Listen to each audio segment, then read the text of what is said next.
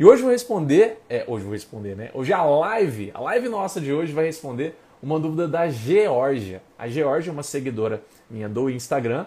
E olha só, você não vai morrer mais, viu, Georgia? Acabei de falar em você, citei o seu nome, ela entra aqui, ó, na, na nossa sala. É a primeira a chegar. Seja bem-vinda, Georgia. Ela perguntou, né, para falar sobre é, ganho de massa muscular, como também Olá, Jennifer, né? Para não esquecer, seja bem-vinda.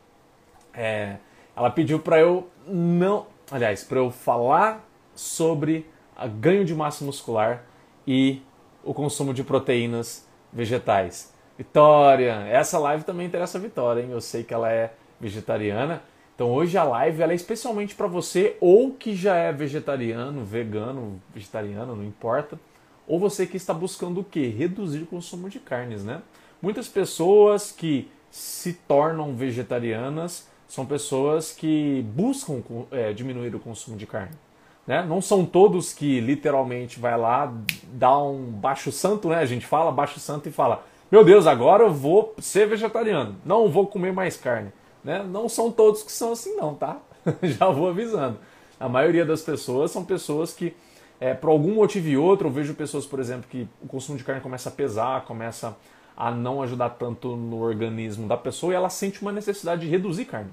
Tá? Aí, por essa necessidade, ela busca ajuda para como que eu posso diminuir carne sem ter problemas para minha saúde, né? Normalmente vem daí o interesse das pessoas. Eu já vou deixando aqui, é, avisando, né? Tanto para você do YouTube, do Facebook, você pode me mandar seus comentários, suas perguntas. Eu estou aqui com com a caixinha do meu chat aberto. Então, assim que você for perguntando, eu vou respondendo. E aqui no Instagram a mesma coisa. Aqui no Instagram a gente tem uma vantagem, né, que nos outros lugares não tem. Você tem essa caixinha da pergunta, tá? Essa caixinha que para mim tá aqui, ó. Não sei se para você tá aí não. É um balãozinho com uma interrogação. Se você quer fazer uma pergunta relacionada a essa live ou até fora dela, né? Não sei. Sinta-se à vontade, aperta aí e deixa a sua caixinha, a sua pergunta na caixinha de pergunta, que eu vou responder ela aqui em tempo real, tá bom? Olha, hoje pra gente, deixa eu só abrir aqui a minha colinha, né? Tá aqui. Hoje, para me guiar, para eu não esquecer, eu separei cinco tópicos. Mas é claro, né, que a gente conversando aqui, nós sempre vamos discutindo, chegando a outras, outros assuntos ligados até ao tema da live ou não que eu posso responder aqui também. Então, o que você for tendo de dúvida, você pode perguntar, sinta-se à vontade. Como o assunto é proteína vegetal e hipertrofia, a gente falar de mitos e verdades, eu separei justamente esses cinco tópicos que abordam isso, de mitos ou verdades sobre a proteína vegetal. Beleza? Vamos ao primeiro? Vamos lá.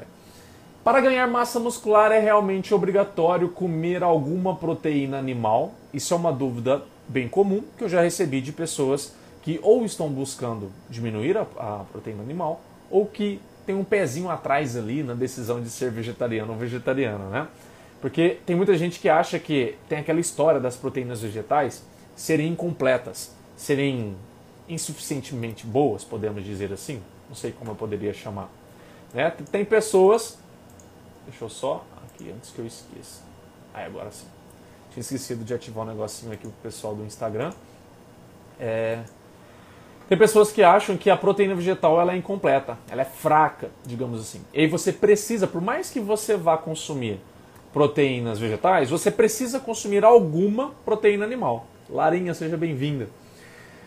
Será que isso é realmente verdade? Será que uma pessoa que está buscando é, comer mais proteínas vegetais, Fabi, seja bem-vinda, ela precisa obrigatoriamente, tá? Ela precisa ter uma fonte de proteína animal ali na alimentação dela? Será que isso realmente é verdade? Olha, não é verdade, tá?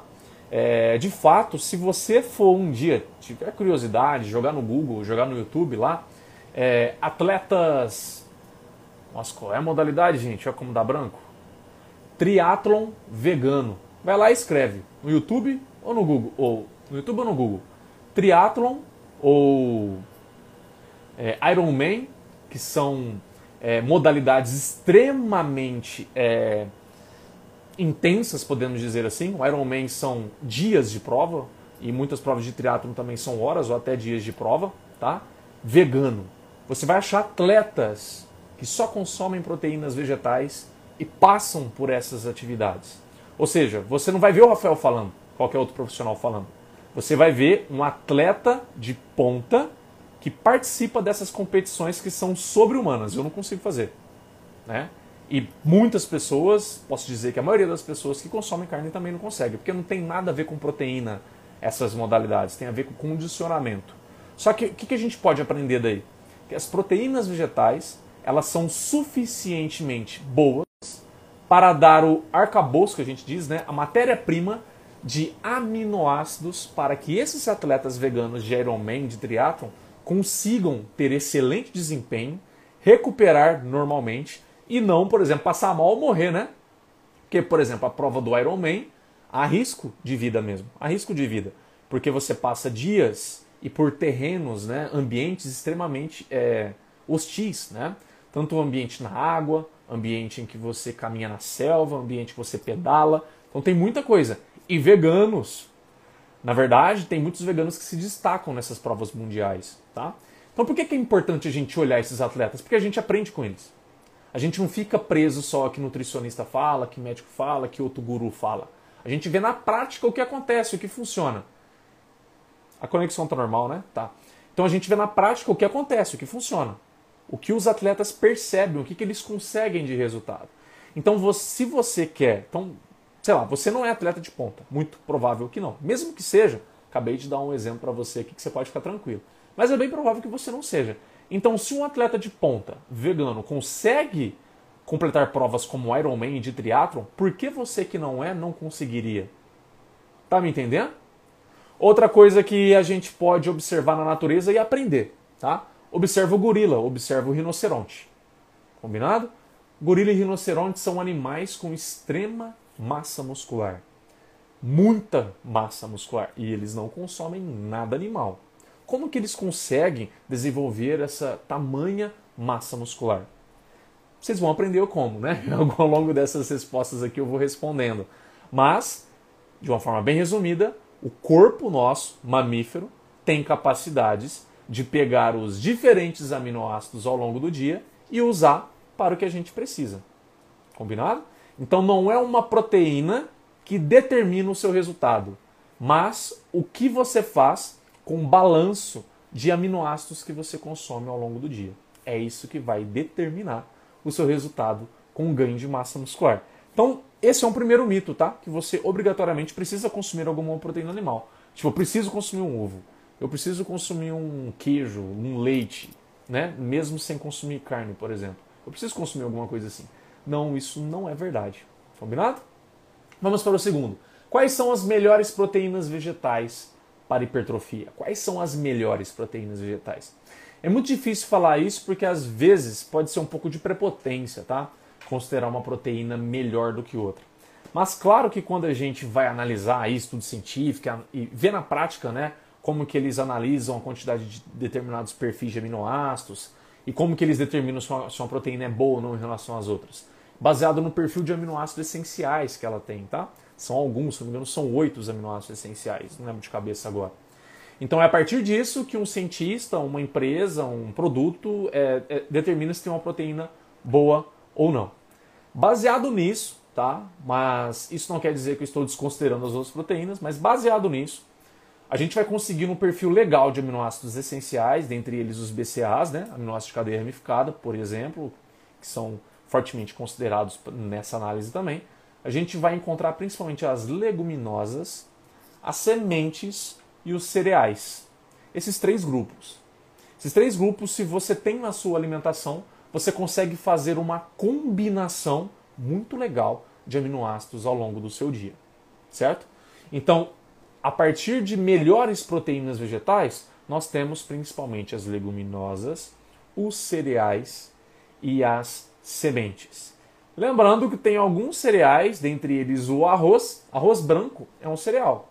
Só que o processo de fabricação de alguns cereais, como o arroz branco, deixa ele fraco em proteínas, tá? em, em alguns elementos, principalmente é, fibras e um pouco de proteínas também. É perdido no processo que deixa o arroz branco. O arroz integral tem um pouco mais de proteínas e um pouco mais de fibras ali. Por quê? Porque passou por uma. É, qual é a palavra? Poligem? Mas passa um processo de vai polir o arroz, gente. Sumiu a palavra aqui agora, mas vai polir o arroz, tira aquela camada da, da casquinha de fora, né, que o arroz integral tem, fica só um miolinho do arroz ali, que é o arroz branco.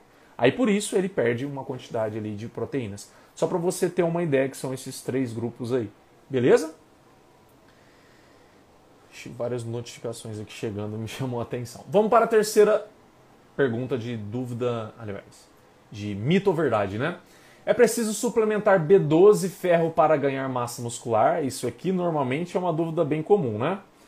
Pessoa que está querendo ganhar massa muscular, ela sabe que ela, não sei se ela sabe, né? mas talvez algum profissional falou para ela lá, Mari, falou para ela que ela precisa ter um aporte legal de ferro, ela precisa ter um aporte legal de vitamina B12. Por exemplo, a, o aumento da célula muscular, o aumento até na, na quantidade de número de células, você não consegue se você não ter vitamina B12, né? Ela é obrigatória. O ferro participa de uma maneira indireta. Então, será que para a pessoa, para a pessoa é, que está querendo ganhar massa muscular, ela é vegetariana, ela precisa suplementar ferro e a vitamina B12? Não necessariamente. Quem afirma que isso é uma obrigação é mito, tá? Pode ser que sim, pode ser que não. Vamos falar primeiro do ferro? O ferro, normalmente, é, tem pessoas que, dependendo da alimentação pregressa, ou seja, o que, o que a pessoa consumiu ao longo da vida dela, tá? Vamos resumir assim. O que ela consumiu ao longo da vida dela, isso interfere na qualidade das famílias de bactérias que populam, que vivem dentro do, do seu intestino. Por que eu estou falando disso? Porque as famílias de bactérias que você tem no seu intestino determina muita coisa. Determina, por exemplo, é, quantidade de nutriente que você consegue absorver. Determina, por exemplo, a qualidade é, a qualidade da sua hipertrofia, do quanto que você vai conseguir absorver. Determina é, o quanto a facilidade que o seu intestino tem de, de absorver. Enfim, essas famílias de bactérias determinam. Então, se você sempre comeu fast food e aí você decidiu ser vegetariano, pode ser que durante um tempo, se você desenvolveu uma desbiose grave, pode ser que durante um tempo você precise suplementar. Pode ser. Mas não é uma obrigação isso, tá? Não é algo que, assim, é obrigatório isso. É... Só que também pode ser que, mesmo que você não teve uma alimentação muito boa, você não vai necessariamente precisar de suplementar. O que eu quero dizer é que vai depender mesmo, isso precisa ser avaliado. Mas, de uma maneira mais geral, dizendo assim, quando você consome as fontes de ferro vegetal, já é suficiente. Tá? Já costuma ser suficiente. Quais são as fontes de ferro vegetal, Rafael? Principalmente as leguminosas e os, e os vegetais verdes escuros. Tipo brócolis, rúcula, né? Esses vegetais verdes escuros aí, eles são ricos em ferro também, além das leguminosas. Feijão e os primos dele, tá? Inclusive são fontes de proteínas legais aí. É, e a B12? A B12 ela entra nessa mesmo intuito, tá? Nesse, nesse mesmo depende.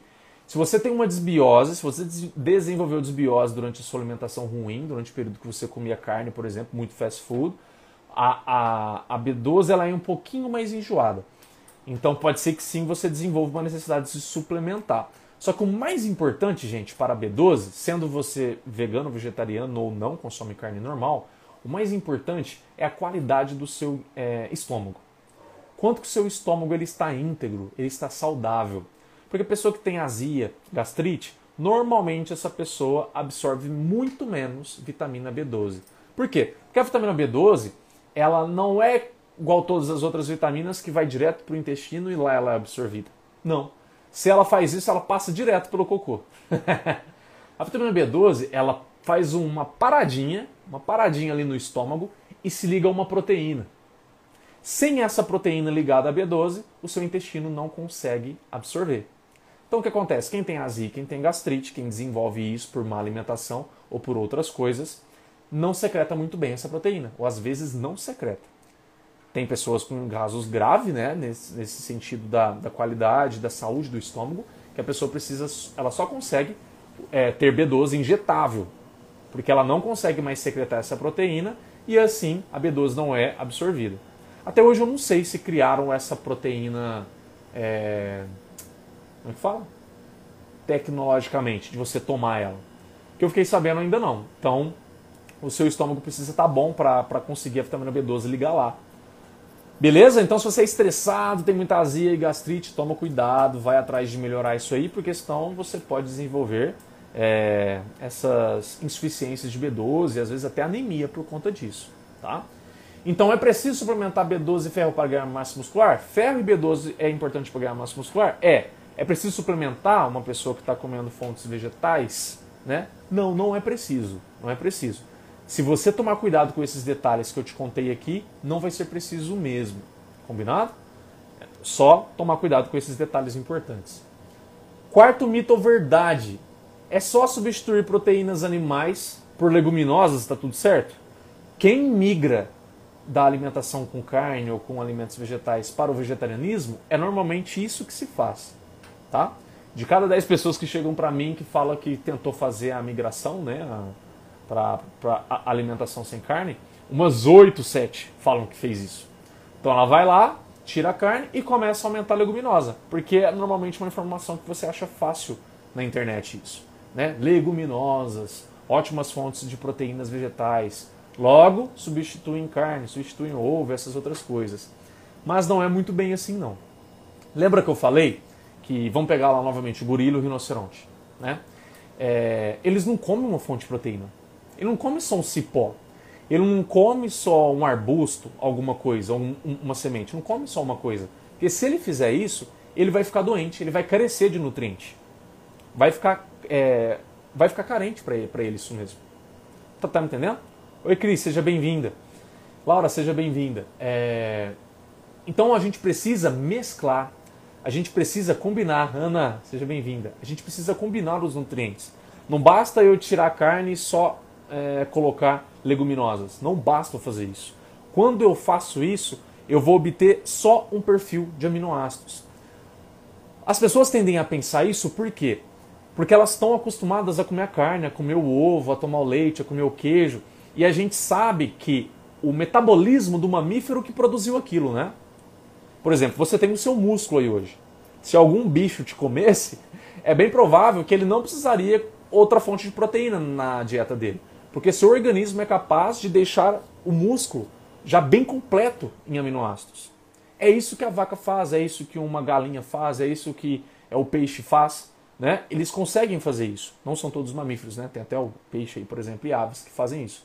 Mas, na maioria dos mamíferos, isso, isso acontece. Então a gente tem aquele, aquele saber, aquele costume, aquela talvez vício, não sei como que eu poderia dizer, que nós temos a fonte de proteína pronta que nós não precisamos preocupar, porque ela é completa, ela tem a qualidade de proteína. Fran, seja bem-vinda. Entendeu? Então, por nós pensarmos assim, a gente erra quando a gente leva para proteína. Porque a proteína é para proteína vegetal, perdão. Porque o vegetal, ele é uma planta. E a planta não tem essa capacidade do metabolismo tão sofisticado que um mamífero tem, que uma ave tem, que um peixe tem. Então ela não consegue tornar as proteínas dela tão completa. As únicas que saem um pouquinho da curva assim são as leguminosas mesmo. Algumas sementes, cereais também, como a aveia. Porém, mesmo assim, tem alguns aminoácidos que estão bem baixos ali. E você precisa o quê? Complementar. Buscar outras fontes de proteína para complementar essas fontes de proteínas vegetais. Por isso que eu disse, eu dei aqui três exemplos das três melhores fontes de proteínas vegetais, mas não são só eles. Todos os alimentos vegetais, gente, desde fruta, até shiitake, né, esses fungos aí, é, vegetais, é, vegetais eu quero dizer legumes, verduras, todos têm proteínas. Claro que uns têm mais, outros menos.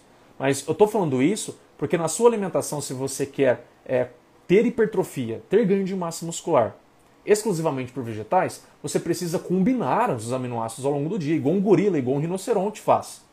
Um atleta vegano, eu acho que tem. Se você for no YouTube procurar, ou no Google mesmo, procurar alguma matéria, algum canal, algum site de um atleta vegano que ele mostra a rotina dele, você vai ver que ele não come só leguminosa. Ele não toma só proteína em pó vegetal. Já vou falar sobre proteína vegetal também. Ele não come só semente, ele mescla.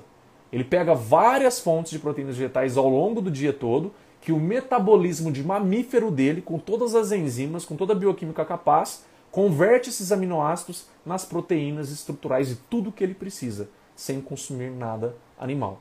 Então, hoje, na ciência, a gente já sabe que o metabolismo é, do mamífero, nosso, né, ele é capaz de pegar as proteínas, né, os aminoácidos vegetais, e converter em tudo que a gente precisa. Desde proteínas estruturais mais simples, como cabelo, pele, né, hormônios, até questões mais estruturais, como o músculo e a pele também, né? Esqueci que a pele é estrutural também. Tá me entendendo? Então, voltando, né? É só substituir uma carne, um ovo, um leite por uma leguminosa que tá tudo certo? Não, não tá tudo certo. Porque mesmo a leguminosa que tem um excelente perfil de aminoácido, ela tem baixos alguns aminoácidos. E aí você precisa o quê? Complementar. Para você ter uma ideia, na, qualquer pessoa que fez uma faculdade de, de, de nutrição, ela vai, ela vai chegar a um período lá que ela vai aprender que, por exemplo, o arroz feijão, eles têm um perfil de combinação, não é à toa, né? O ser humano ele foi muito inteligente, o brasileiro que foi muito inteligente de talvez experimentando e vendo na prática o que, que funcionava mais. Mas o arroz e o feijão, eles combinam muito bem o perfil de aminoácidos dele. Né? O que o feijão, por exemplo, que é uma leguminosa, ele tem baixo de aminoácido, o arroz tem alta. E o que o arroz tem alta, o que o arroz tem baixa, o feijão tem alta. Então eles se complementam. Olha só que legal. Claro que não é o único exemplo. Tem vários exemplos que, que, que você pode é, encontrar aí. Só que o mais importante é o quê? Você entender que ao longo do seu dia todo você precisa com, é, fazer combinações de proteínas diferentes, de aminoácidos diferentes. Então, a gente sai. Olá, Maria. A gente sai. Olá, Ju. A gente sai da ideia de que é, uma refeição determina a sua hipertrofia, o seu ganho de massa muscular. O que é muito comum para quem consome whey e proteína animal, né? A pessoa ela vai lá, treina, aí ela faz ou um jantar que tem uma proteína animal, um bife, um ovo, não sei, um omelete, ou então ela vai lá e toma um shake de whey. Ou seja, ela, aí ela, ela se acostuma a acreditar né, e ver com seus próprios olhos que funciona, porque é uma proteína, como eu disse, mais, mais bem feita pelo, pelo metabolismo do, do animal que, fe, que, que, que, fez aquilo. Então aquela proteína, a pessoa se acostuma a perceber que ela é suficientemente sozinha e naquela refeição ela já foi suficiente talvez em entregar o que ela precisava. Mas quando a gente fala de ter é, proteínas vegetais, a gente tem, é, é, esse esquema de ter uma refeição só que vai ser suficientemente capaz é, de, de trazer o resultado que você quer, ela cai por terra. Que a gente começa a entender isso, na verdade, se eu, for bem sincero com você, é para todos, tá? Mas isso é ainda mais verdade para as proteínas vegetais. A pessoa que consome carne, etc., isso também é verdade. Só que é um pouco menos verdade, podemos dizer assim. Miriam, Lee, sejam bem-vindos também. É um pouco menos verdade. Mas para a proteína vegetal, isso é muito verdade. Você não deve acreditar que, por exemplo, ah, Rafael, é só eu comprar um, uma proteína vegetal lá, tomar depois do treino, tá tudo certo, eu vou ter hipertrofia. Não, não tá tudo certo. Porque você precisa, hoje os, os estudos relacionados à hipertrofia muscular, eles já estão provando cada vez mais que não deter, uma refeição não é que determina a hipertrofia, mas o balanço de proteínas, de aminoácidos ao longo de todo o dia. Então, você, se você come meio que relaxado em questões proteicas ao longo do dia e no pós-treino você capricha, capricha num shake proteico, não é, é garantia que você vá ter hipertrofia. Na verdade, eu posso dizer para você por experiência própria que vai ser muito difícil de você ter hipertrofia assim. A melhor maneira que a ciência já conseguiu detectar, tanto em animal quanto em ser humano, tá? Tem estudos para os dois. Você, você enxerga, você entende que é, é ao longo do dia, as proteínas que você consome ao longo do todo o dia, que vai ter peso, que vai influenciar na sua hipertrofia. Então, se você não é vegetariano ou se você é, esse apelo, esse conselho vale para você da mesma maneira.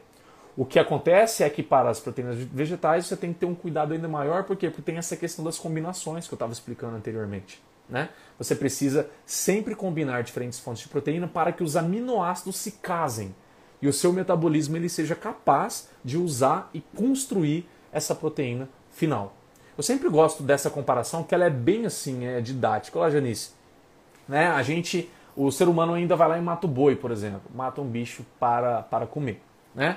É, se, nós um dia tivéssemos algum animal que algum ser, né, não sei, que matasse a gente da mesma maneira para comer, é bem provável que esse ser, se ele se alimentasse só da nossa proteína, não precisaria comer outras proteínas. Por quê? Porque o nosso metabolismo hoje no reino animal é o mais sofisticado que tem. Então a nossa proteína teoricamente, é a mais sofisticada que tem. Entende?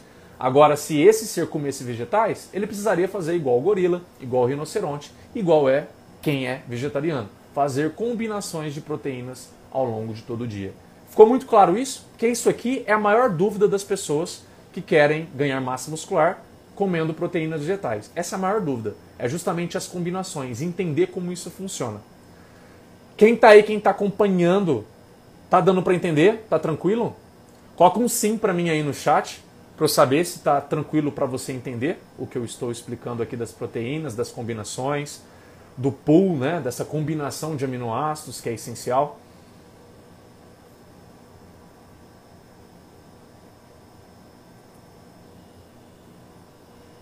Georgia, show, a Lara também. Obrigado, gente. Fran. E agora que eu, Rafael, detectei, né, que eu consegui pensar, último mito e verdade, que é relacionado justamente à proteína vegetal é, em pó. Eu já, já falei um pouco, mas vou tentar aprofundar um pouco mais. É obrigatório suplementar proteínas vegetais para ganhar massa muscular em vegetariano? É, olha, eu vou falar assim, tanto no sentido que eu, que eu estudo e que eu observo, quanto no sentido da prática para mim e para clientes nesse, nesse aspecto, tá bom? É, no sentido que eu estudo e que eu vejo, não necessariamente é obrigatório. Não necessariamente é obrigatório. Só que tem um viés aí. O que, que é um viés? É uma chance de erro. Tá? Qual é o viés? Os estudos que, que analisam isso são estudos que estudam, né, de fato, atletas de ponta é, veganos ou, ou vegetarianos. Se não é um atleta de ponta, é uma pessoa bem treinada, que eles classificam né, como uma pessoa altamente ativa, pessoa bem treinada. Por estudar essas pessoas, a gente tem um viés. Por quê? Porque essas pessoas têm uma demanda, uma necessidade calórica maior e elas comem mais.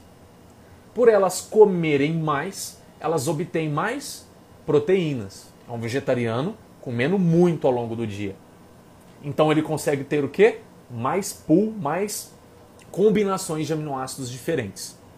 Tá, tá me entendendo até aqui? Agora, quando a gente transfere isso, olá Edi, seja bem-vinda. Agora, quando a gente transfere isso para uma pessoa convencional, igual eu e você, que faz o treininho aqui tranquilo e tem as nossas refeições de proteínas vegetais, por exemplo, a gente não come tanto. Com isso, há uma chance sim de você consumir proteínas vegetais insuficientes. Não estou falando que isso de fato sempre acontece. Estou falando que há uma chance. As chances são maiores para quem? Por exemplo, para pessoas altas, para pessoas que têm uma tendência genética para ser mais magro. Estou me descrevendo. Alto, uma tendência de ser mais magro. Tá? Essas pessoas, por elas terem uma, uma extensão de massa corporal maior e um metabolismo um pouco mais acelerado, né, podemos dizer assim, ela possivelmente precisa de uma demanda proteica maior, porque senão ela não consegue ter hipertrofia. Olá, Denise. Tá entendendo aqui? Então, nesse caso, na prática, a gente vê uma, um possível viés, um possível choque entre os estudos científicos, que eu falei por que, que tem esse viés, que eles estudam mais pessoas altamente ativas ou atletas, em relação na vida real com as pessoas mais convencionais. Então, na prática, eu sempre observo o cliente. Por exemplo, uma pessoa que chega para fazer acompanhamento é, comigo em relação que ela está fazendo uma transição para o vegetarianismo, ou que já é e quer equilibrar os nutrientes, aprender a comer né, e tudo mais eu sempre observo, eu faço teste. Não é que eu já saio, não. É, você é alto, você é magro, precisa suplementar proteína vegetal. Não, não é assim não. Eu sempre gosto de entender o que o corpo está me dizendo. Então eu primeiro testo algumas coisas, eu sempre costumo testar pela alimentação primeiro. A partir do que o corpo me diz, eu sei se pode ser necessário ou não. É, e, por, e por que você está falando essas coisas, Rafael? Por vários motivos, mas dentre elas a gente tem que lembrar que normalmente quando a gente consome proteínas vegetais, a gente consome preferencialmente também muito carboidrato. Tem aquelas que têm mais fontes de, de gorduras além das proteínas, mas tem outras, na maioria delas tem mais consumo de carboidratos. Aí pensa, se você nessa pessoa que não quer, por exemplo, ganhar gordura, e mas ela quer ter ganho de hipertrofia. E você vai fazer ela comer mais, ela vai consumir mais carboidratos para bater aquele perfil de proteínas. Tá entendendo? Aí com esse excesso de carboidratos, para chegar na quantidade de proteínas, pode ser que ela engorde. Pode até ser que ela tenha hipertrofia, mas pode ser que ela engorde. Por isso que nesses casos, na prática mesmo, muitas vezes é necessário sim uma suplementação de proteína vegetal principalmente quando envolve emagrecimento. Eu posso dizer que, cara, eu acho que cada 10, eu acho que um 7, um 7 eu acabo chegando à conclusão que é necessário sim uma suplementação de proteína vegetal. Porque senão você trava muito o emagrecimento. Porque na proteína, essas proteínas vegetais, tanto animal quanto vegetal, gente, se vocês forem analisar, é isolado, né? Claro que não é 100% isolado, apenas a whey isolada que é realmente isolada, né? Mas é, tanto a concentrada, a proteína VEG, né? Elas, elas passam por, por um processo de isolamento. Então, numa dose ali, você consegue muitas vezes de 25 a 30 gramas de proteína para 5 gramas de carboidrato. Tá entendendo? Isso é muito bom para você equilibrar nutrientes quando uma pessoa está querendo perder peso dentro de uma alimentação vegetariana. Por isso que é comum, quem nunca ouviu, né? É claro que é, é, talvez não ouviram, mas quem é do mundo do vegetarianismo ou está interessado, tem né, um interesse aí, é comum você ver pessoas falando assim: Nossa, me tornei vegetariano e engordei. Eu já recebi, eu pelo menos umas cinco mulheres assim. Rafa, me tornei vegetariano e engordei. Por conta disso. Que a pessoa ela come. É, dois, por dois motivos. Esse que eu falei, que normalmente a pessoa talvez ela tenta ali contar as proteínas, né? Olá, Ernesto. Ela tenta contar as proteínas é, e aí ela acaba comendo muito carboidrato, ou pela questão da saciedade. Tem pessoas que acham, olá, Ariane, tem pessoas que acham que a alimentação vegetariana ela vai trazer a mesma saciedade em relação à alimentação com carne. É, ela pode trazer até mais, mas para o novo nessa área, a pessoa novata, ela não sabe usar os elementos a seu favor para construir saciedade. Ela simplesmente acha que muitas vezes é só trocar a carne pela leguminosa, né, como eu falei aqui, e tá tudo certo. E aí ela passa fome. Aí ela começa a perceber que o almoço dela, o jantar dela não está sendo mais suficiente. Ela, ela faz o quê? Come mais. Aí ela engorda. Tá entendendo? E ela faz isso por quê? Porque ela não combinou da maneira certa os aminoácidos, ela não combinou as fontes que vai dar saciedade, que vai entregar os nutrientes necessários para ela. Entende? Eu queria aproveitar, eu estava pensando até em alguma coisa aqui, mas acabei esquecendo. Mas eu queria. Talvez venha viajar na minha cabeça. Vamos Mas eu queria, eu queria aproveitar que uma. Um, dar uma, uma dica bônus aqui para quem é vegetariano, para quem está tendo interesse de diminuir carne, começar a aumentar as proteínas vegetais. É, sempre de você. Entenda assim: leguminosas e cereais. Leguminosas e cereais, elas sempre, sempre vão ter, na maioria deles, tá?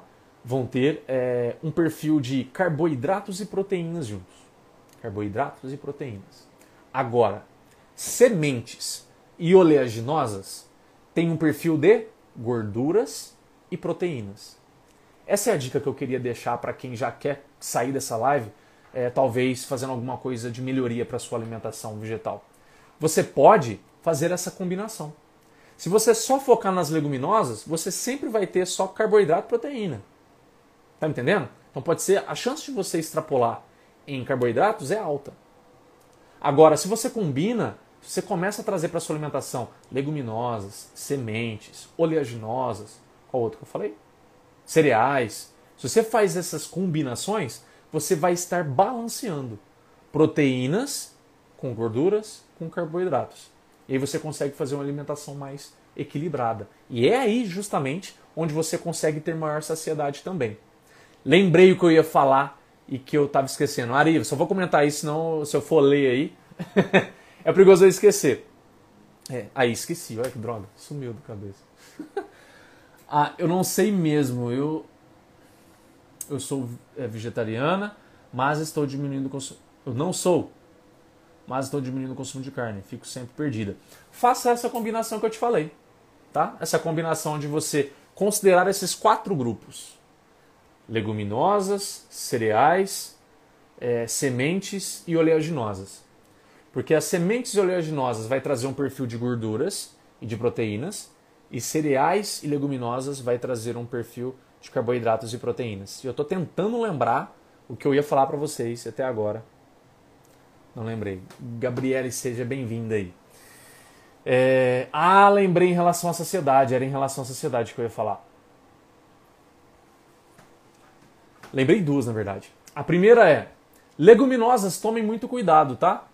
Eu já atendi paciente que migrou para o vegetarianismo por conta própria, imigrou errado e ela justamente achava isso que eu estava te falando aqui agora, né, que era só substituir carne, essas coisas por leguminosa que estava tudo certo. O que, que aconteceu com ela sem fazer isso que eu vou te falar agora?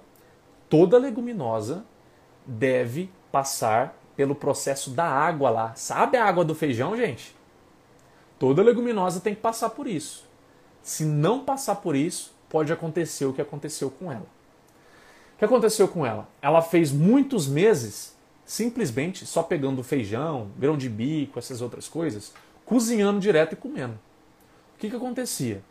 A cocção direta, né, ou você cozinhar a leguminosa direto e já consumir, não é suficiente para tirar todos os que nós na nutrição chamamos de antinutrientes das leguminosas. As leguminosas, elas têm antinutrientes. Elas têm fitatos, ela tem uns óxidos lá que eu não vou lembrar o nome agora. O que, que são antinutrientes? São compostos que lá no seu intestino atrapalha você a absorver nutriente e pode fazer mal para o seu intestino. Para ela, aconteceu as duas coisas. Ela tinha desenvolvido anemia e pasme, né? Por ela e produz isso, esses antinutrientes, gente, produz muitos gases também, tá? Quanto mais gases você percebe em um feijão, um grão de bico, gases flatulência, tá? É, que você tem depois de ter consumido, é bem provável que ele não passou por esse processo da água aí ou passou muito pouco. Qual é, é antes de falar a recomendação, antes de falar a recomendação, eu queria falar o que aconteceu com ela. Foram meses, tá? Não estou falando que isso é em uma semana, em um mês. Ela fez isso durante meses. O que aconteceu? Tantos gases, tanta fermentação, tanta coisa acontecendo no intestino dela, e ela demorou a procurar ajuda porque achava que era normal, coitada. Isso, literalmente, a parede do intestino dela foi machucada, meio que corroída, uma grande extensão. Com isso, não sei se você sabe, tá? É, por exemplo, o estômago, ele só digere proteína. E, e não é só ele que digere a proteína, o, o intestino também. Mas o que eu ia falar é que gorduras, carboidratos e proteínas são digeridas no intestino. Na verdade, o intestino ele é muito mais importante para a digestão do que o estômago. O estômago ele, ele é um resquício da nossa alimentação mais carnívora, que precisa passar por uma, uma digestão mais grossa de proteínas. Para isso que o estômago serve. Ele não digere carboidrato, ele não digere gordura. Todas essas coisas são digeridas no intestino. Agora pensa, ela com o intestino todo machucado, todo zicado, o que acontecia? Ela não digeria essas coisas direito. Com isso, ela não absorvia direito os nutrientes e com isso ela tinha diarreia frequente. Então chegou um ponto em que ela, quando a gente foi fazer o acompanhamento, assim, as coisas que ela ia comer era tudo minucio, minuciosamente pensado e calculado. E ela, pro resto da vida agora, bom, até a última vez que eu falei com ela, foi ano passado, faz um tempo agora, né? ela estava dependente de tomar enzima, porque o intestino dela não mais produzia as enzimas né, para fazer a digestão de maneira adequada. Então ela precisa comprar as enzimas pro resto da vida e tomar. Então olha só, que não é uma coisa boba, é uma coisa simples, mas com potencial gigantesco de mudar a sua vida para negativo. Então toma muito cuidado, tá? Leguminosa tem que passar pelo processo de tem um nome, mas não está vindo o nome na, na minha cabeça. De passar pela água lá para tirar esses gases, esses fitatos. O recomendado, o recomendado, eu sei que tem gente que faz menos que isso, porque meus pacientes na consulta sempre falam isso para mim. Mas o recomendado é um molho, molho, lembrei. É um molho de 24 horas. É o recomendado. Agora são 20 para as 9. Se você colocar o feijão de molho agora, você vai trocar essa água daqui a 12 horas. Então lá 8 horas da manhã e 40, você troca a água e coloca mais outra água nova. E aí, no outro dia, nesse mesmo horário, que você vai cozinhar o feijão. Isso é recomendado. Isso é recomendado. Porque esse, essa troca, né, esse banho aí de esse molho de 12 em 12 horas, você consegue sim eliminar grande, a maior parte desses antinutrientes. E a chance de você desenvolver isso, ou simplesmente de produzir flatulência, né, gases, é muito pequena.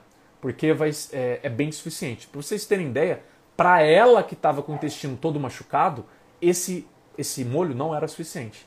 A gente trabalhava com um molho de 36, 48 horas. Para ela poder consumir as leguminosas, porque senão ela sentia muito desconforto. Ficava parecendo um balãozinho, segundo ela, o dia inteiro. Tá? Então, para quem não tem problema nenhum intestinal como ela, assim, por exemplo, um molho de 24 horas é suficiente. Eu estou falando isso porque eu sei que a maior parte das pessoas deixa um molho de 6, 8 horas. Cuidado, não é suficiente, tá? Cuidado. Não custa nada deixar um pouquinho mais de horas, é só uma questão de programação aí. certo? Lembrei o que eu ia falar também, a segunda coisa. Na verdade, uma das coisas mais importantes. Se você que está me assistindo ou vai me ouvir aí no podcast, você está com interesse de reduzir carnes ou de se ser um vegetariano ou uma vegetariana, você tem que entender que a maneira que você come muda. Por que, que é importante? Por que você está falando isso, Rafael? Porque isso é uma coisa tão, talvez, vista como boba, mas influencia muito na sua felicidade ao comer. Pensa só, a pessoa que foi passou a vida inteira, acostumou a comer é, com carne ou ovo, não importa, ela está acostumada a quê no prato dela? Um brasileiro convencional, vamos falar aí. Claro que cada um come de um jeito, mas brasileiro convencional. Ele tem ali o arroz, ele tem o feijão, ele tem a carne, ele tem os legumes, os vegetais, certo? E às vezes ali, né, tem a batatinha frita também. Batata frita. Mas eu quero que você entenda uma coisa. Nesse prato convencional do brasileiro, a gente tem a fonte de proteína. Entenda isso. A gente tem a fonte de proteína, que é a carne, ou omelete ou ovo. Quando você passa a ser vegetariano, quando você quer diminuir muito a carne, então vão ter refeições suas que não vai ter essa fonte, essa fonte animal, você deixa de ter esse elemento no seu prato. Isso pode parecer bobo, mas faz uma diferença gigantesca. Quando eu decidi parar de comer carne, isso foi tão forte para mim, porque eu, Rafael, eu lembro que eu comia o arroz e feijão conforme tinha carne no prato. Então, se, por exemplo, é, se, eu, se acabava a carne, eu parava de comer o arroz e feijão. Eu associei o sabor e a consistência, a combinação de levar um pedaço do bife na boca e levar o arroz e feijão à boca.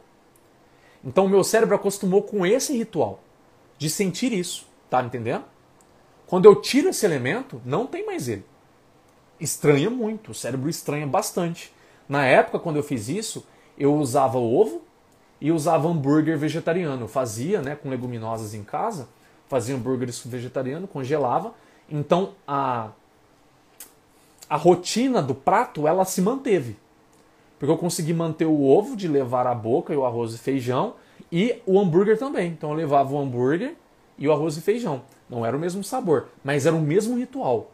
E vocês sabem, né? Quem me acompanha sabe o quanto o cérebro adora ritual, adora rotina. Se você quebra de uma vez, é muito difícil você conseguir manter aquilo ali. Por exemplo, uma pessoa que ela tira a carne e já quer consumir de uma maneira sem ter uma fonte assim de proteína ela vai ter uma dificuldade muito grande. Né? Porque o cérebro dela vai, vai estranhar muito, ela não vai comer feliz, ela não vai saciar a vontade dela de comer, pode até saciar a fome, mas a vontade de comer talvez ela não sacie.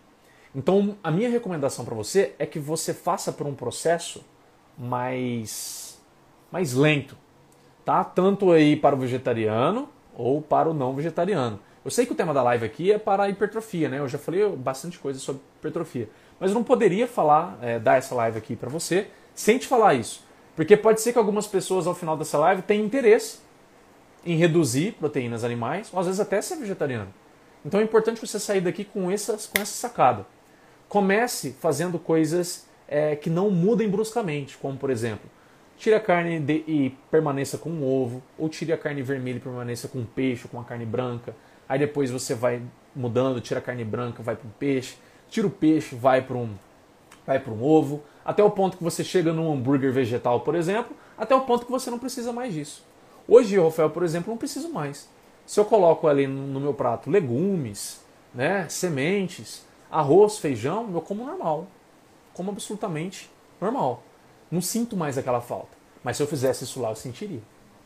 Tá? Isso aqui é uma dica bônus para você, para você se respeitar nesse processo aí. Combinado? Isso serve para o arroz também? Não, Lara. Eu acho que você está se referindo ao, ao molho, né? O arroz não. O arroz é só tem aquela questão de limpar ele, né? Que tem até algumas pessoas que defendem essa questão de limpar e outras pessoas que não defendem. tá? Então é só limpar mesmo, tá? Castanhas também. Castanhas são oleaginosas ali. Tá? Então, ela, castanhas ela tem um componente de gorduras e proteínas, né? Ouvi algo sobre isso já o tem deixar de molho. Ah, tá, deixar de molho a castanhas. Entendi. Olha, é, depende da quantidade de castanhas que você vai comer. Tá? Se é uma quantidade que você vai consumir razoavelmente médio a grande todo dia, eu recomendo que sim, que você deixe, tá? Assim como a Se eu não, se eu não me engano, a amêndoa também precisa, se eu não me engano. Se eu não lembro de, de cabeça agora. Tá? Dependendo da quantidade. O que acontece é que não é todo mundo que come muita castanha, né? Coloque em algum lanchezinho, uma quantidade pequena, e nesses casos não faz diferença. Né? Nesses casos não faz diferença. Castanha também tem que deixar de molho, já ouvi algo assim. Era essa pergunta, né? Então, se a sua quantidade vai ser alta, por exemplo, ah, Rafael, eu vou começar a fazer. Tem pessoas que fazem isso, eu já fiz, é bem gostoso, inclusive. Fazer a castanha no arroz. Eu cozinho arroz com a castanha.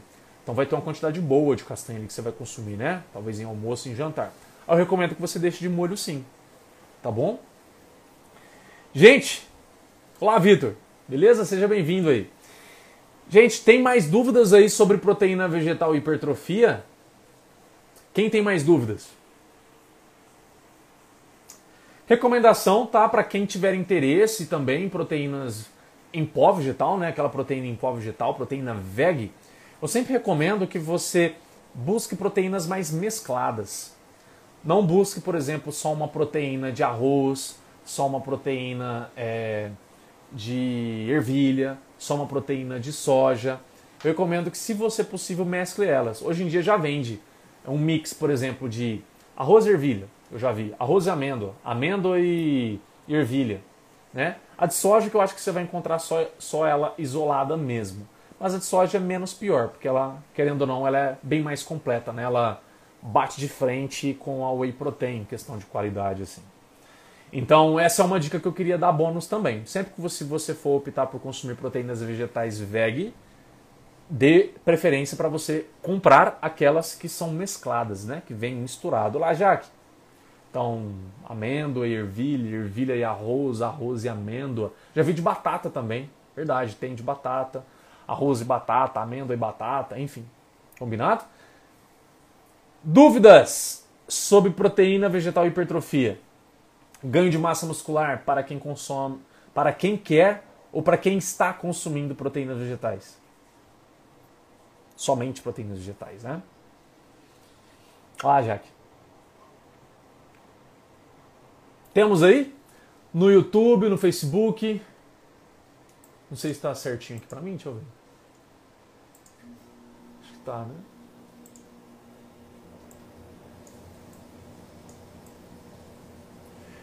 Aqui no Facebook, ó, é, a proteína da soja ela é melhor que a proteína da pasta de amendoim?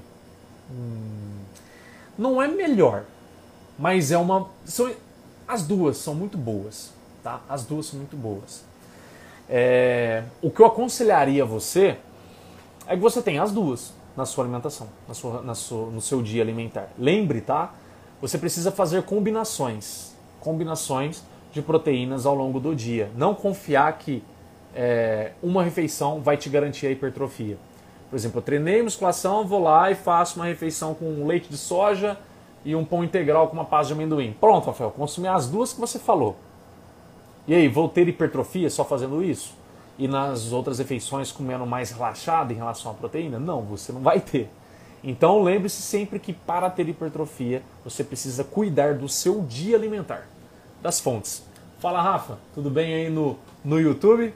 Se tiver dúvida aí sobre proteína vegetal, tá? Estou finalizando a live aqui, mas dá tempo para responder. Proteína vegetal e hipertrofia, ganho de massa muscular, combinado? Então lembre-se sempre, tá, gente? Para quem para quem tá ouvindo, para quem está assistindo agora, para quem vai ouvir depois, vai assistir depois, é, não ignorem, não, aliás, não depositem a sua fé em apenas um suplemento, seja proteína vegetal em apenas uma refeição, ah, fui lá e caprichei na proteína vegetal no pós-treino, não. Que é bem provável que você não vai ter hipertrofia que você queira, tá? Então eu acho muito importante você controlar e ter uma maior um maior controle, acho que é a palavra mesmo, né? É, cálculo talvez, se possível também, da quantidade de proteína e das combinações que você consome ao longo de todo o dia. Das quantidades, isso é sempre é, depende, tá? Depende do seu peso, principalmente. Eu gosto de trabalhar uma grama de proteína por quilograma de peso para cima. Tá? Menos que isso para hipertrofia não tende a funcionar, nem estudo científico eu nunca vi. É sempre de uma grama para cima por quilograma de peso. Então, se você pesa 70 quilos, 70 gramas de proteína por dia. Tá? Resumidamente, é isso. Isso é o mínimo, é o chão mínimo. Mi... Chão mínimo, sei lá, é a quantidade mínima, tá?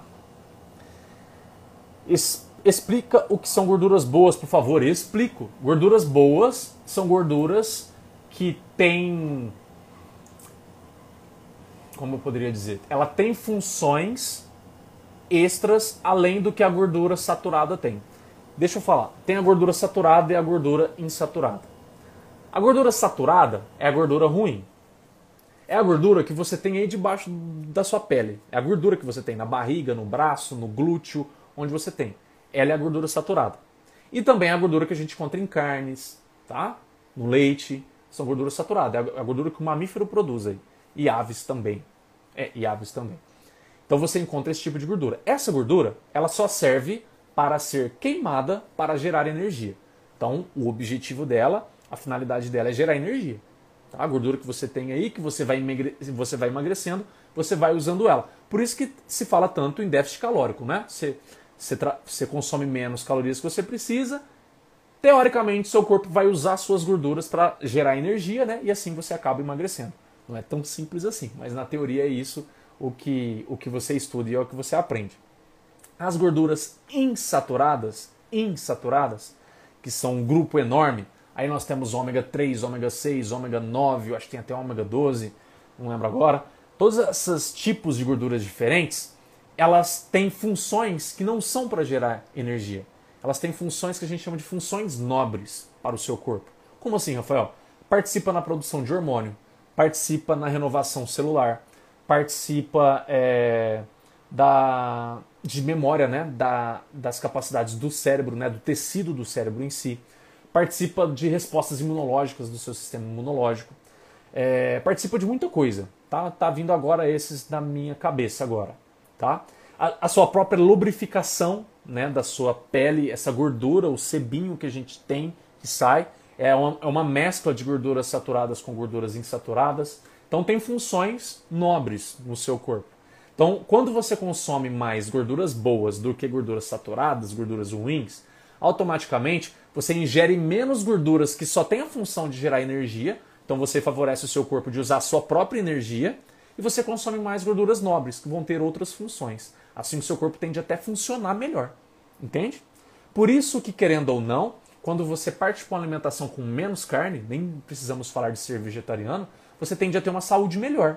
Porque você ingerindo menos gordura saturada, ingerindo mais gorduras insaturadas, você diminui muito o estímulo inflamatório crônico no seu corpo. Que nós temos um, um estímulo pela própria alimentação.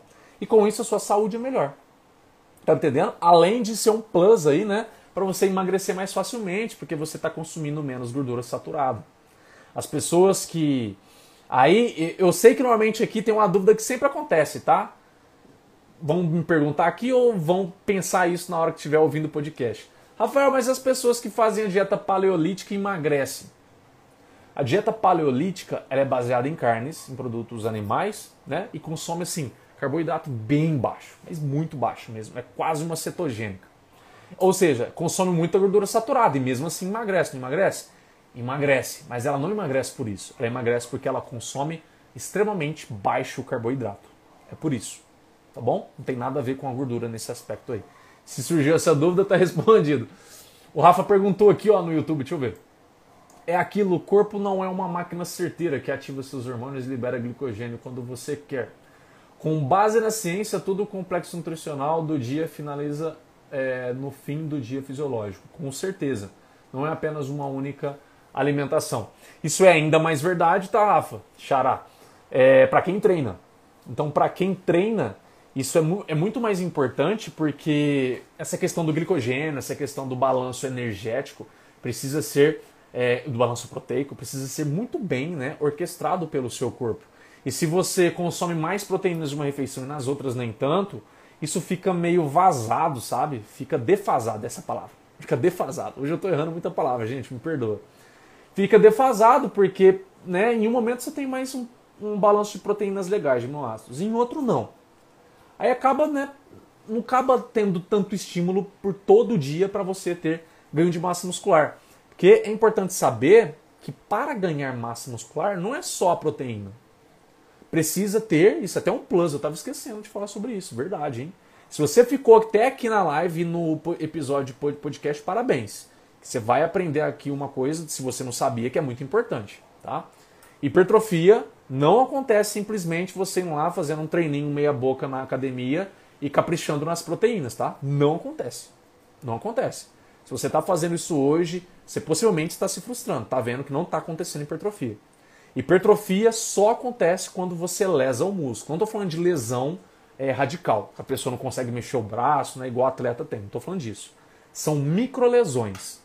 Quando você pega uma pessoa que teve um treino puxado na academia ou no crossfit, qualquer outra coisa, se você pegasse, fizesse uma biópsia do músculo dela e olhasse no microscópio, você ia ver que as fibras musculares estariam, não todas, mas uma quantidade interessante, arrebentadas. Essas microlesões musculares. Precisa ter isso. Se não tem isso, a proteína que você come, ela não tem função no seu músculo. Quando você tem esses treinos mais puxados, mais caprichados, de doer o músculo, aquele treino caprichado mesmo, né? Se tiver personal aqui igual a Jaque aí vai saber do que eu estou falando. E quem treina leva a sério musculação, qualquer outra coisa, sabe do que eu estou falando também. É, pilates, qualquer outra coisa. Treino que tenha é, essas lesões musculares, essas microlesões para ter hiper, hipertrofia. Então, se você treina muito bem, se você faz o seu papel muito bem feito no treino, e aí você come a proteína legal, você faz esse balanço que nós estamos falando aqui, né? De gorduras, de vitaminas importantes, como a B12 para hipertrofia, o aporte de ferro. Se você cuida de tudo isso, o que, que vai acontecer? Seu corpo vai pegar essa proteína e vai levar para renovar essas fibras musculares. Conforme ele vai renovando, a sua célula muscular é tão inteligente que ao se recuperar, entre aspas, tá, gente? Ela não pensa, porque ela não tem cérebro. Isso é tudo instinto no DNA, né? Tá tudo escrito no DNA. É o nosso DNA que faz isso. Mas é como se a célula pensasse: bom, estou recuperando aqui agora ao risco de eu passar por esse estresse de novo, porque é um estresse que você passou e lesou o seu músculo, né? Seu músculo não sabe que você está lá, bonitona, bonitão, puxando ferro, acha que você saiu escalando árvore, fugindo de algum bicho, alguma coisa. Ou está mudando de algum local, né? Alguma coisa assim. Então a sua célula ela pensa, bom, há uma chance disso acontecer de novo. Logo eu vou melhorar a minha capacidade de responder isso na próxima vez. E o que seria isso na prática traduzido? Ele aumenta o volume da célula muscular. Ou seja, uma célula muscular maior, hipertrofia, ela consegue ter maior vigor na contração, força de contração e potência muscular. Por isso que o seu treino precisa ser é, coerente com isso. Se o seu treino é meia boca, e na época que eu fazia academia eu via muita gente fazendo treino meia boca, né? O que é um treino meia boca? Chega lá um instrutor, ou a instrutora fala para você fazer uma coisa, você pega o peso e faz de qualquer jeito. Faz o treino, tá, tá lá, tá mexendo no celular ao mesmo tempo, não concentra, não, não traz o seu foco, a sua concentração para uma contra, contração muscular efetiva. Entendeu? Você faz um treino meia boca. Quando você faz um treino meia boca, essas coisas não acontecem. Você não tem hipertrofia, independente se você suplementa proteína o que for. Tá bom? Isso é bem importante. Treino precisa conversar com a alimentação. Isso para vegetariano ou não vegetariano, tá? Chegar na falha, famosa. Eu, eu gosto, Ari. Eu gosto, eu, Rafael.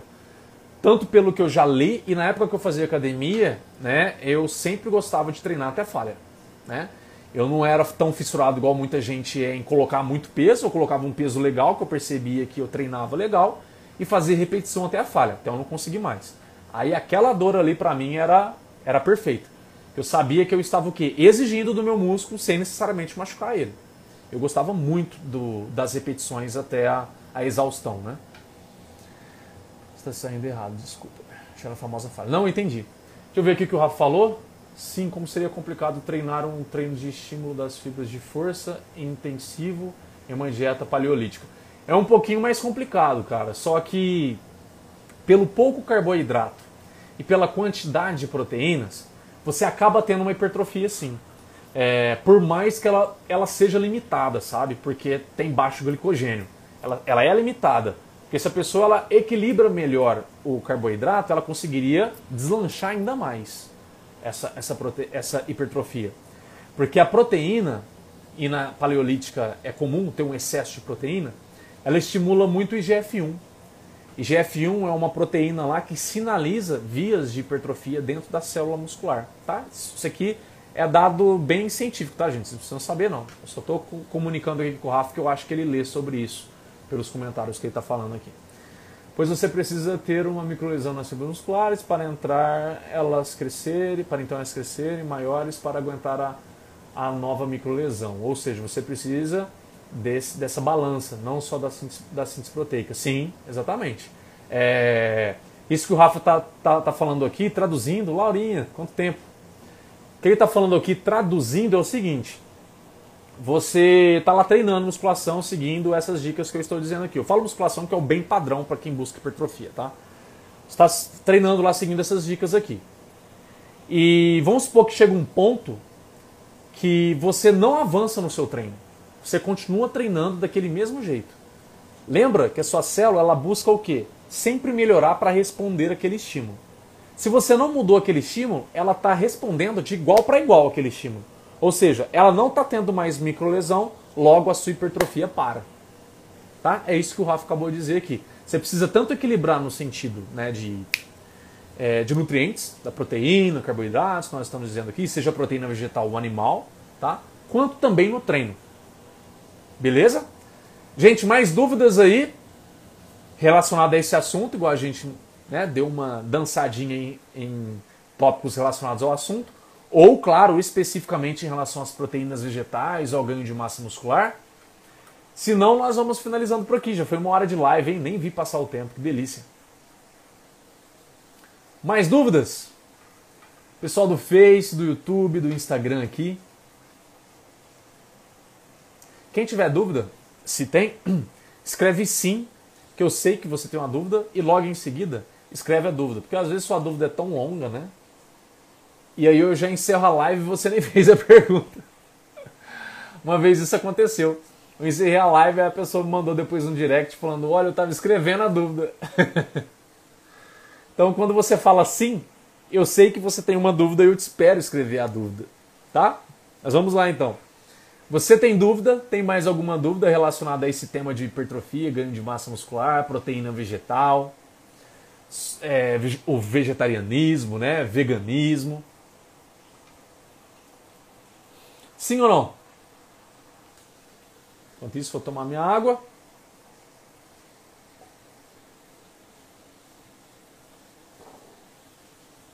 Como ninguém se manifestou, deixa eu ver. Acredito que não, né? Estamos é, kits aqui, entreguei o que eu queria entregar para vocês. Esses cinco mitos. Trouxe outros bônus, outras coisas que eu nem estava pensando aqui em falar para vocês. Falei, né? Relacionadas a leguminosas, ao intestino, relacionados a vitaminas, relacionados a, ao hábito, né? A rotina, a cultura de como você come, quando você come carne, quando você vai para uma alimentação sem carne, é, ou qualquer outra proteína animal. Falamos também sobre treino aqui, né? Falamos bastante coisa, achei bem legal.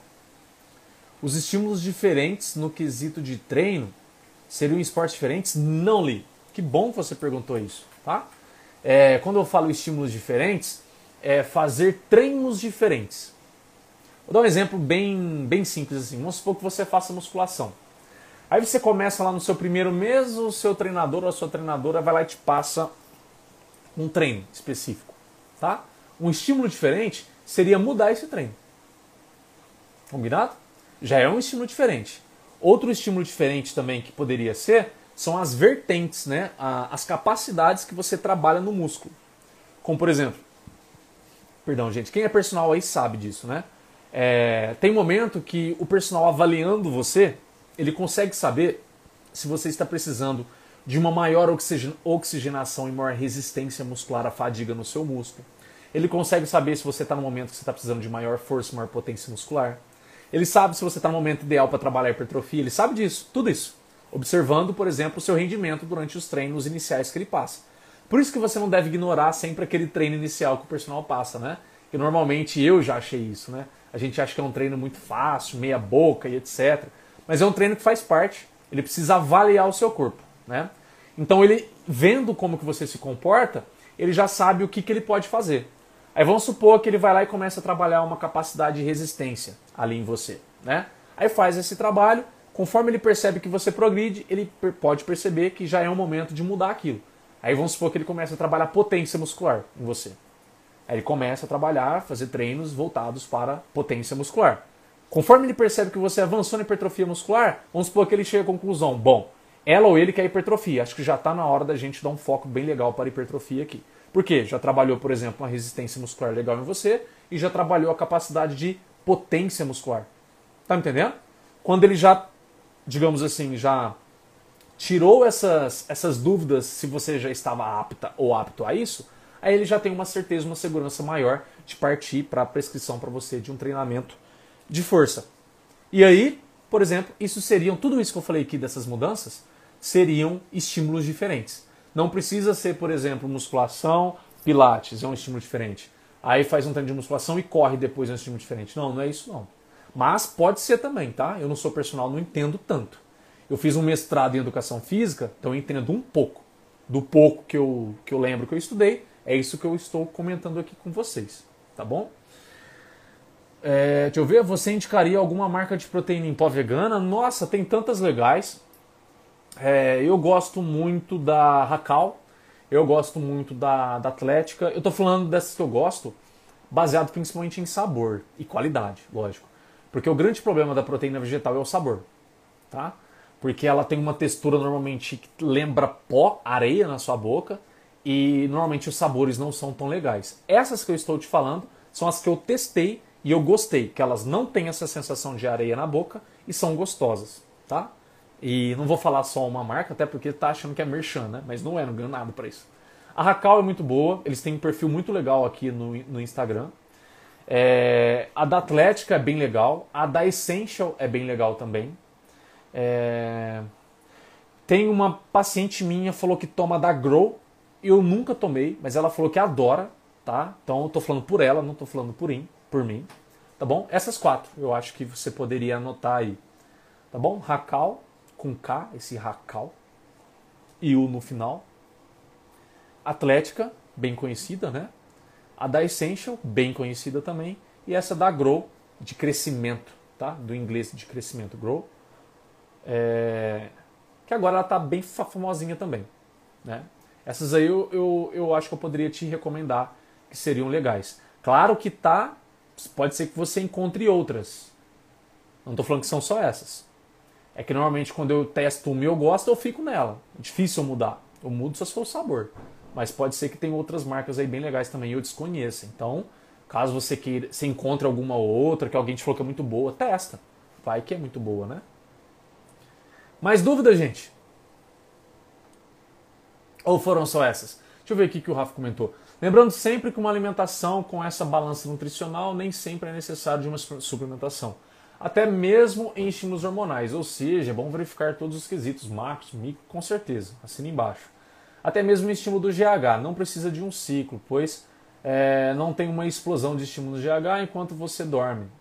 Peraí. Pois você tem uma explosão de estímulo GH enquanto você dorme. É algo totalmente natural e balanceado. Com certeza, Rafa, eu só vou abrir um parênteses aqui para complementar o que você disse. É, Sono é uma coisa que normalmente as pessoas hoje têm uma, com, com uma qualidade muito ruim.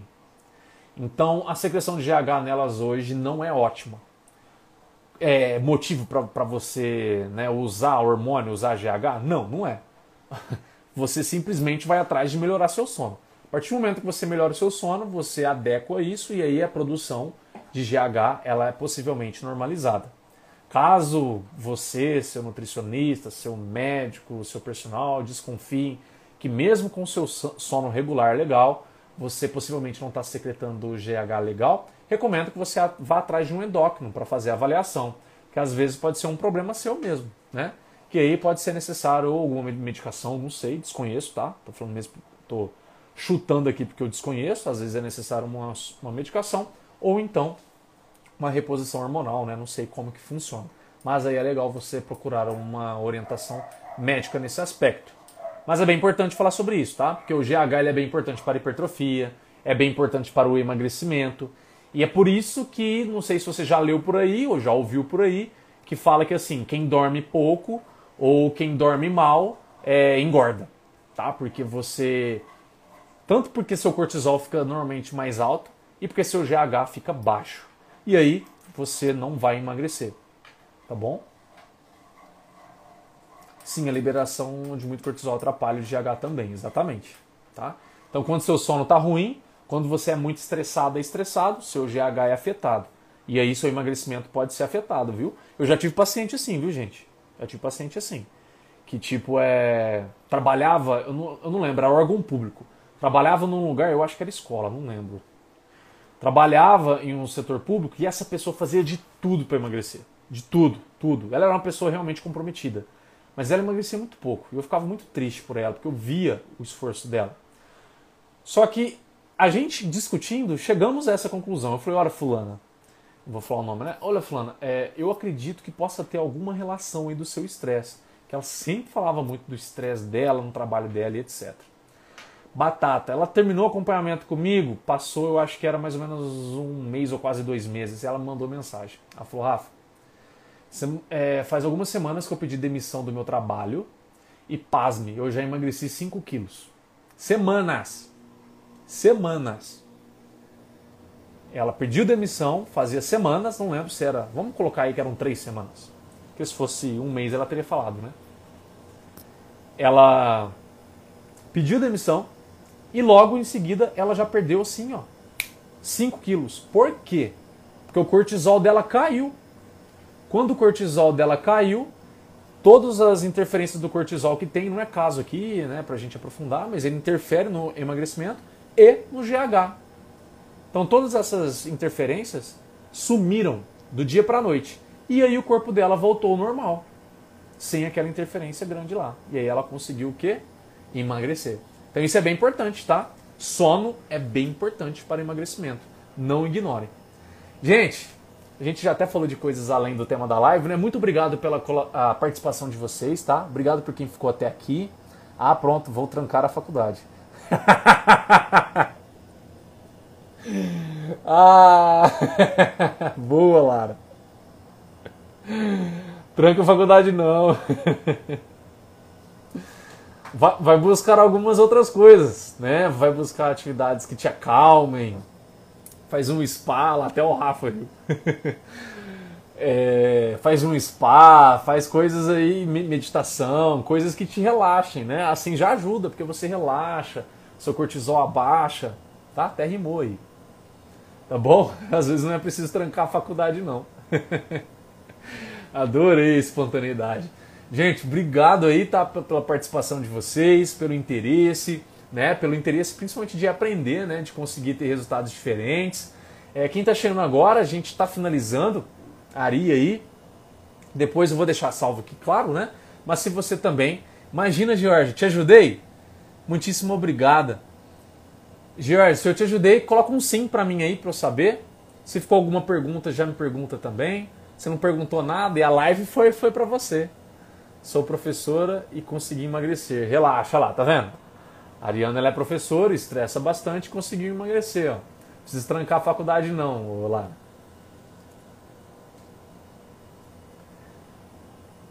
Te ajudei, Jorge? Se sim, coloca um sim aí para eu saber. Ou se tem uma dúvida, pode já colocar a pergunta. Tomar um pouquinho de água.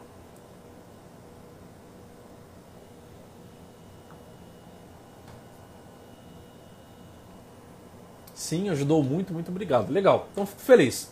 Cumpriu o propósito do seu pedido, né? Espero que eu tenha ajudado também todas as pessoas que tinham interesse sobre isso. É, tanto aqui quem está assistindo a live, quem vai assistir o vídeo, quem vai ouvir no podcast. Espero literalmente que eu tenha te ajudado. Se ficou alguma dúvida, sempre gosto de repetir, tá?